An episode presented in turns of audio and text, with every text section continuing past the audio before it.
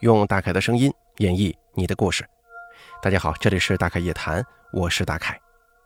您或者您身边的朋友、家人经历过哪些离奇的怪事儿、匪夷所思的奇遇，或者说您的身边发生过一些让人印象深刻的事件，您都可以写下来给大凯投稿，并且随稿附上您的网名、年龄以及性别。咱们的投稿邮箱是一三一四七八三八。@QQ 点 com。那么接下来的时间，咱们继续为大家讲述袁亨利珍在建筑工作方面乃至于生活方面经历的一些所见所闻。接下来要分享的是下集部分，咱们一起来听一下他又说了些什么。大家好，我是袁亨利珍，接下来我就继续为大家分享我的工作与生活当中遇见的一些事情吧。说一个南京青奥大楼那边的事儿。这个项目啊，从一开始就出现了一些事情。刚开始进场的时候，泥瓦工的队伍里面有个人在该项目牺牲了。那天上午，大家伙正常上班，这位老哥呢在砌门头柱。按理说这份工作是很安全的，室内还没有别的工种互相干扰，所以也没有人在意这里会有什么意外。可是偏偏就在这个地方出意外了。这老哥呀，被门头上面的砖头掉下来砸死了。他这个人呢，还习惯性的不戴安全帽。等人们发现他的时候，人都死了几个小时了，脑袋上头有个大窟窿，血都流了一地，到处弥漫着血腥味。后来去了解详情的时候，发现门头上面的砖是没道理掉下来的，从痕迹上来看呢，像是被人硬扒下来的。出了这件事情之后，没过多长时间，工地来新人了。我还在跟项目上交流呢，就看见一个工人被抬出来了，肚子上头还插着一根钢筋，穿透过去的。我当时情不自禁的就来了一句“我操”，然后回去跟那些休息的工友们闲聊聊起了这个人。这个人姓高，河南人，刚来工地第一天上班。这人呢，面相苦涩。一看就是个苦命人，媳妇儿离婚跟人走了，孩子不管，就是那种一人吃饱全家不饿的主。他的工友们把他的大致情况说了一遍，我就问他刚来的时候有没有什么反常啊？有个小伙子就说，一来就睡觉了，今天第一天上班，晚饭都没吃。不过他还算好的，只是受伤了，生命无大碍。当天送到医院，他们老板赔点钱，就让他哪里来回哪里去，不敢用这个人呢。由于该项目是特殊工程，赶工期，大约在盖到一百七十米的时候，又出现了一起事故——塔吊司机坠死事件。大家也都知道，塔吊司机上厕所是不方便的，几乎都是飞流直下三千尺，或者用个瓶子装着。而小张呢，就是其中一个塔吊司机。那天他正常上班，就在他方便的时候出现意外了，他就从塔吊上掉了下来，正好摔到主体主筋上。而主钢筋基本都是垂直朝上的，所以又像一根根长矛一样，间距一般有十公分，还有十五公分左右，所以也算是比较密集。而塔吊呢，一般要高于当楼层高度的标准层四层高度。也有两层多的，结构不同，受力不同，咱这儿就不过多解释了。当时小张掉下来的时候，正好落在这些钢筋上，差不多二十米的高度。大家可以想象一下，一根根钢筋穿过身体、肠子、内脏被惯性穿出身体的那种场面，有多么刺激眼球啊！此次重大安全事故最后怎么结束的，我不清楚。但是光那个血腥场面，恐怕让所有人都难以忘怀吧。所以在工地上做事的朋友，安全生产，安全第一，保证安全的情况之下再去生产。钱是好东西，可是你也得留着命去花呀。在这儿，祝愿所有的劳动者们都能够平平安安、健健康康的。再给大家说下一个事儿，那是我一六年去深中前海的项目。在这个项目上，我亲身经历鬼压床的事儿。那天晚上我正常休息，可是翻不了身了，脑袋意识是清醒的。而这么多年的职业生涯，我也清楚的知道遇到了什么，所以也没紧张。我身体不能动，头能动吗！我把口鼻往下用被子遮住，然后继续睡。你不是要压我吗？就继续压吧。等太阳出来之后，我看你走不走。等你一走，我要是能让你压第二回，我就跟你姓了。于是等到天亮，我就能自由活动了。我买了面镜子挂在门头。我才发现，我对面那栋的一户人家门口挂了个八卦镜，正好对着我。我心想，怎么这么怪呢？于是我这边也挂好了之后，就开始移动床位。本来是头部对门的，我现在横过来，脚都不对着门了。又在窗户上用无根水画了个符，因为从小看过老书啊，上面有说过这个符怎么写，是哪几个字。之后呢，也就没啥事儿了。根据医学角度，鬼压床只是我们神经压迫导致身体麻痹，不能动弹。反正也不管他哪种情况，咱都试试，说不定就蒙对了呢。而后面呢，就到了这个项目搞地下室的时候了。前面也有说过这个地下室排水问题，始终排不完水，没完没了。最后项目经理火了，这见鬼了吗？请道长过来看看。于是就请了个武当山的某个道长过来看。由于该公司是跟武汉大学有直接关系，招聘都是直接从该学校招，所以也跟那边的道观有所来往。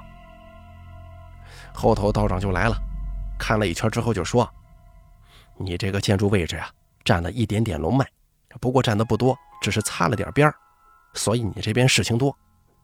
我给你做个法事，看看能不能解了这个事儿。”项目经理强哥就说：“行，一切听您的。”接着就看道长开坛做法，又让我们找四个童子之身的，分别在几个阵眼的位置烧纸钱。而这个就差点难到我们了。现在这社会上哪找童子去啊？不过最后还真在工人里头找到了四个。万事俱备之后，道长就开始了。一通流程走完之后，就说：“有时会下雨。”等这两个小时下完之后啊，你们再把地下室的水排完就没事了。不过还真神了，真就下雨了，还就是从下午五点钟下到了七点呢。然后我们再安排人去抽水，这水抽完之后，真的就没再反过水了。哎，真的是太神奇了。再给大家说一个这个建筑方面上不为人知的秘密吧。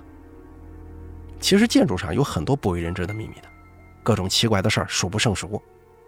要说让我毛骨悚然的，那可是活埋。活埋的情况基本都跟混凝土打交道。首先说一说印尼的一个项目吧。那是个隧道，用的是台车。那边的搅拌站发生了一起把人搅碎的事儿。那边因为工价比较便宜，效率也不高，所以一般做事的时候啊，都没什么人认真去看。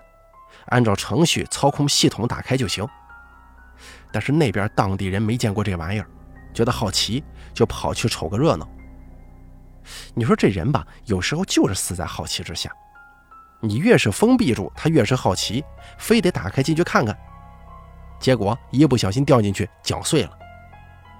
最后等人家家属来找人的时候，才知道人没了，就派人出去寻呢，可是怎么都找不到。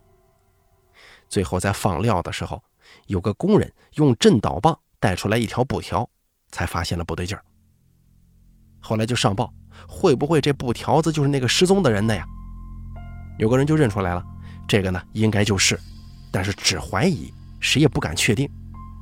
最后就告诉人家，该家属不在工地上，下了工人家就走了，并且给他看了下班记录。当然了，我们也只是推测。其实每年咱们国家死在这方面的人也是有一些的，只不过越来越少了。因为设备的优化和现在几乎都是智能化的东西，比较专业，几乎都是实验部的人去看管，所以一共也没遇到过几起类似的事件。这里说一个国外的吧，国内的咱就不提了。再给大家说一个我亲眼见过的事儿啊，这个故事呢属于乡村真实灵异事件。要说眼见为实，耳听为虚，那么这个故事就是我亲眼所见。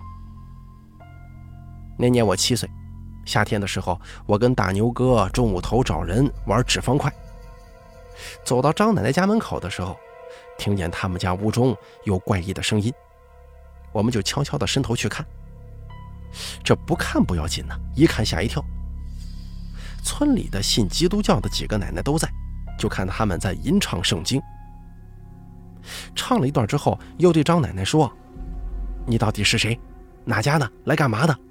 我劝你老实交代，不然就收拾你。”这个时候，我们两个人不敢动了，怕被发现是一方面，另一方面腿软，他也不听使唤了。因为我们看见张奶奶面目扭曲，嘴巴一张一张的，有点像是中风，又不像。因为中风的人是坐不住的，浑身抽搐，一阵一阵的。然后慢慢身体僵硬。可是这位张奶奶呀，坐得端正，身体松弛，只有面部上的表情就跟吃了一整个柠檬一样，并且隐隐约约的看见张奶奶身上好像有虫影其中星宇奶奶就说：“你到底走不走？再不走，我就打得你魂飞魄散。”另外一个奶奶上来就在张奶奶脸上抹脸，一边抹一边说。我让你不走，我让你不走，我扒你的皮抽你的筋，我让你不走。而张奶奶痛苦的嘶吼，这可把我们吓得呀，腿更软了，想动也动不了了。星宇奶奶拿着扫把就开始往张奶奶身上打，感觉是真打呀。可是我也得到了一个答案：用扫把打没用，因为压根张奶奶就没什么反应，甚至我心中还觉得有点好笑。白白挨了一顿打呀！这个时候，就听见另外一个奶奶说了一句话：“说既然不肯走，那就不用走了。”然后那位奶奶就把脖子上的一个十字架吊坠取下来，挂在了张奶奶脖子上。这一下子，我看见张奶奶想反抗，动静很大。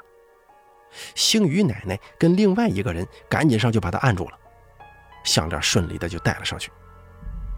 然后就看见这个张奶奶特别痛苦，表情又特别狰狞，一直在那动。星宇奶奶说：“看来咱们是赶不走了，送到教堂吧。”经过一番讨论，同意送到教堂，就喊来一辆拖拉机，上头铺的稻草。他们几个奶奶肯定抬不动啊，司机去把张奶奶背在拖拉机上，其他几个奶奶也一起跟上了，然后他们就一起往教堂走。而这会儿，我们俩总算是缓过劲儿来了。出于好奇，就想跟上去看看。于是我们走到小路，才到一半，就看见教堂方向那边天生异象啊！接着就是一道炸雷，过后就晴空万里。我们赶紧跑过去，看见张奶奶没事了，可脸上有个巴掌印儿，嘴巴也歪了，那条项链也不见了，应该是被收起来了。再后来又见到张奶奶，可是她的嘴巴呀一直是歪的，还能跟你聊天呢。行了，我的经历就先写到这儿吧。不过不瞒大家说，在写这些故事的时候啊，我整个后背都是凉凉的。好了，元亨利贞的所有故事呢，咱们全部说完了。感谢大家的耐心收听，也感谢元亨利贞的投稿。他呢非常详细的说了一下自己的一些生活当中的经历，还有更多的是工作方面的经历。听完元亨利贞的工作经历之后啊，大概其实只想说一句话，那就是如果说咱们听故事的朋友有在一些建筑工地上或者做一些危险度比较高的工作的时候呢，一定要注意安全。元亨利贞说了一句话，哎，特别好，叫什么呢？你就算是能挣钱，你也得有命花，是吧？所以说，有时候去工地啊，那安全帽该戴就戴。做一些其他比较危险性的工作的时候，该有防护措施的一定要做，该做一些安全举措的朋友一定也不要嫌费事，一定要做，因为你一不小心，搞不好悔恨一辈子。您说呢？不过呢，我也能听得出来，虽说有很多地方它确实是出现过一些呃比较危险呐，或者说干脆死过人的一个工地现场，但是后续呢，它并没有什么灵异现象发生啊，或者说房子盖完之后闹鬼啊，这个还真没有。它不像是写小说一样，因为现实它就是现实，更多的讲述的是这个事儿挺惨的，或者说是这个事儿因为安全方面的疏忽，也导致事情恶劣到一定程度。所以还是那句话，大家不管干什么工作，一定要注意安全，好吗？好了，咱们元和李真的故事全部都说完了。